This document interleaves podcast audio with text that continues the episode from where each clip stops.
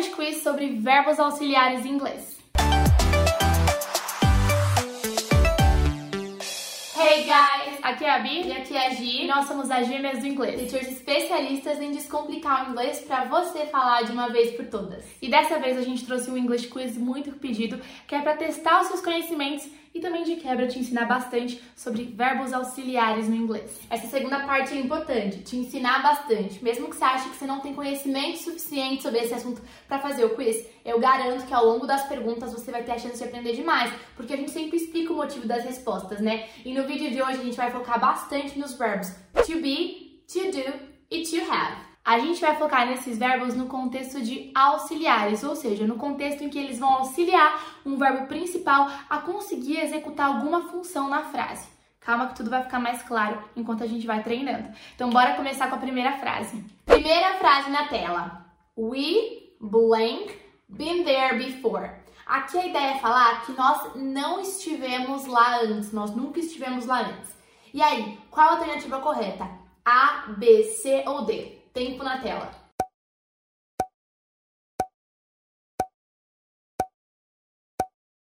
Bom, a alternativa correta é a letra B, haven't. Gente, vamos analisar uma por uma só para você entender com mais clareza por que, que é essa alternativa certa. Primeiro que a A não pode ser porque ela é um hasn't. A gente só usa o has para os pronomes he, she ou it e aí a gente está falando do pronome we, então não funcionaria. Também não funcionaria usar nem o didn't, nem o don't, porque a gente está vendo que esse verbo na frase, been, ele está na forma do past participle, que é a forma da terceira coluna. Ou seja, a gente sabe que verbo usado na terceira coluna está falando provavelmente de present perfect, desse tempo verbal chamado present perfect, e a constituição dele é have ou has, no caso a gente já viu porque aqui não é o has, né? Mais um verbo na terceira coluna. Justamente por isso, a única alternativa que se encaixa aqui é o haven't. We haven't been there before. A gente nunca, nós nunca estivemos lá antes. E é bem comum a gente usar esse tempo verbal, né, para falar de um passado sem mencionar quando, um tempo indeterminado no passado. Segunda frase. Blank you going home tomorrow, no sentido de você vai para casa amanhã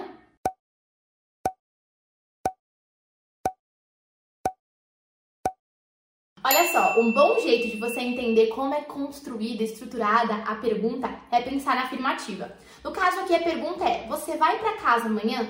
Então a afirmativa é: você vai para casa amanhã.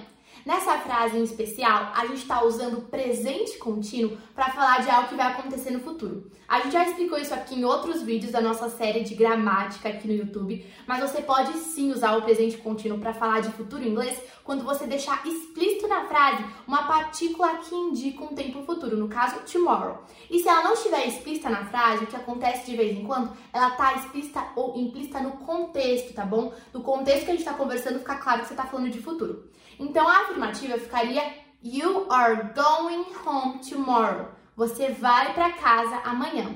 You are going home tomorrow. Quando a gente tem o verbo to be na frase, na hora de formar a pergunta, a gente só joga o verbo to be para frente do verbo. Então a pergunta ficaria: Are you going home tomorrow? Are you going home tomorrow? Quando a gente quer transformar uma afirmativa que tem o verbo be em uma pergunta, é só a gente pegar esse verbo to be e a gente jogar ele para o começo da frase, na frente do pronome. Então a frase You are going home tomorrow vira Are you going home tomorrow? E portanto a alternativa correta é a C. Are. Terceira frase. Blank, you see them coming.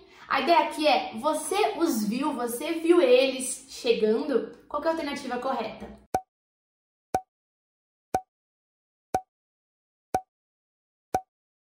E a alternativa correta é a letra D, did. Gente, é muito simples. A pergunta, no sentido que a Gi quer que a gente coloque ela aqui, é você os viu chegando? É uma pergunta que está simplesmente no passado. E o auxiliar para formar perguntas no passado é o did, beleza? E justamente porque a gente coloca o did aí para formar uma pergunta no passado, vocês percebem que o verbo de ação principal, o see, estar tá no passado, porque toda essa ideia de passado e também de pergunta já foi transmitida pelo did. Alternativa certa, D. Did you see them coming? Você os viu chegando? Próxima frase, número 4. What movie blank you watching? Então, que filme você está assistindo? Olha a dica, né? Estar assistindo.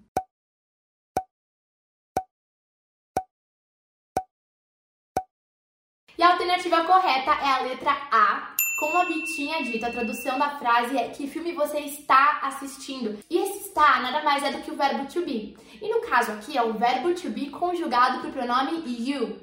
E você já deve saber que é o are. Então, what movie are you watching? Tudo bem? E portanto, alternativa A. Frase número 5. How long, blank, it take you to drive to work? De novo, how long, blank, it take you to drive to work? Então, agora aqui eu quero saber quanto tempo você leva, quanto tempo demora para você dirigir para o trabalho. Qual que é a alternativa correta? A, B, C ou D?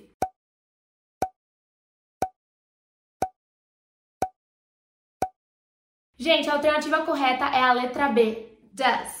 Tem um vídeo que já foi ao ar aqui no nosso canal que eu acho que pode ser super útil para quem ficou com dificuldade nessa questão, que é um vídeo sobre os usos do do e do does.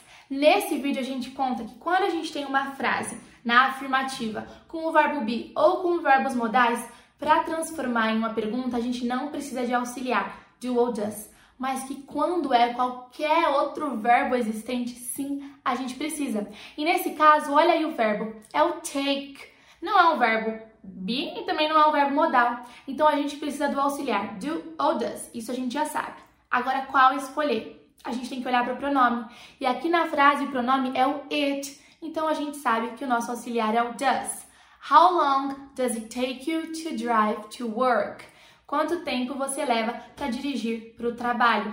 Viu como é legal? A gente tem que começar analisando, né? Nossa, com esse verbo eu sei que eu preciso de auxiliar. E eu sei que com esse pronome é tal auxiliar. E aí você vai conseguindo se desenvolver. Próxima frase, número 6. The party was terrible. I really blank like it, no sentido de a festa foi horrível, eu realmente não gostei.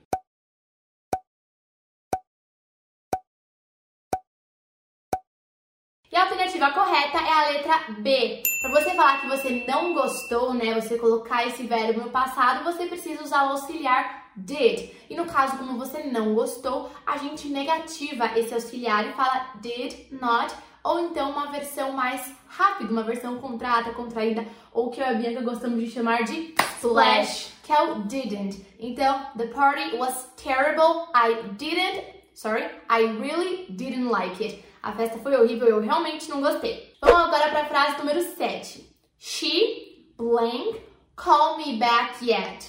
De novo, she, blank, called me back yet. Ela ainda não me ligou de volta. Ela ainda não me ligou de volta. Qual que é a alternativa correta?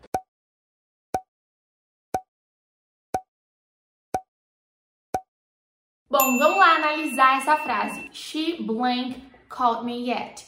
Pensa só, esse verbo called, ele já tá no passado, já tá com ed no final. Então você não vai usar o didn't, ok? Porque lembra que quando a gente usa o didn't, o verbo principal ele não tem que estar tá no passado? Então a gente já exclui a alternativa D. O had também não faz sentido nenhum, porque essa frase ela tá na negativa e o had ele não tá negativando. Eu sei que a frase tem que ser ele ainda não me ligou. E não tem nenhum elemento nessa frase ainda em inglês que tá negativando e esse had também não vai me ajudar. Então eu sei que tem que ser ou haven't ou hasn't, que são praticamente iguais, só muda que um é usado para he, she, it, porque é tem um S aí, né, o hasn't, e o outro é usado para os outros pronomes.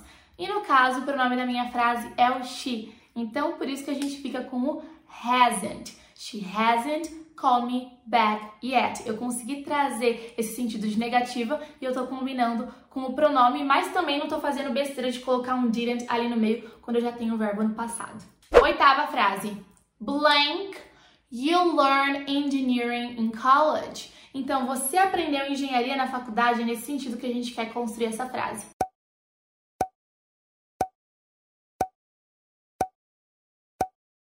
A alternativa correta é a alternativa C. Pensa na afirmativa, na versão positiva, afirmativa dessa frase. You learned engineering in college. Você aprendeu engenharia na faculdade. Como eu sei que o verbo da frase é o learn, ou seja, não é verbo modal, não é verbo to be, eu preciso de uma ajuda, eu preciso de um auxiliar para transformar em pergunta. No caso, como a pergunta está no passado, o auxiliar é o did. Alternativa C. Frase número 9, penúltima. I blank had time to read the book yet. De novo, I blank had time to read the book yet. A ideia aqui é ainda, eu ainda não tive tempo de ler o livro.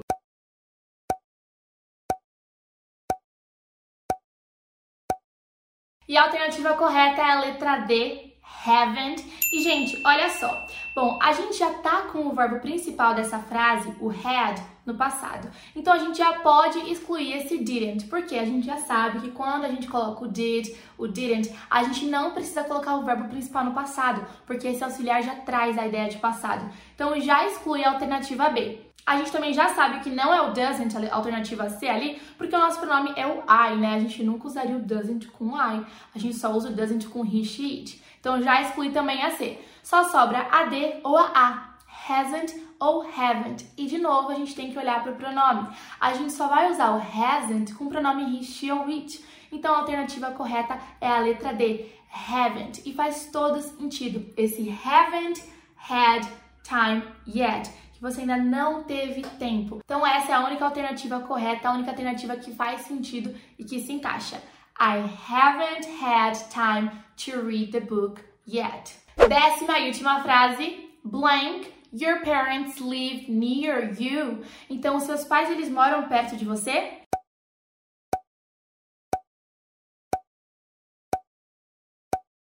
Então vamos com aquela dica de pensar na afirmativa que ajuda demais? A pergunta é: seus pais moram perto de você? Para falar na afirmativa, dizer seus pais moram perto de você, eu diria Your parents live near you. Aí eu analiso essa frase, que é o que está aparecendo na tela, né? Tirando o blank.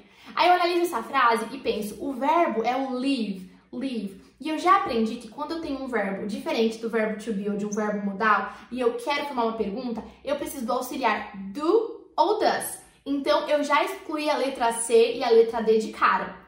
E daí eu tô vendo que eu tô falando do your parents. Your parents é equivalente a they, eles, concorda? Sempre importante a gente saber fazer essas equivalências, né? O que, que eles significam.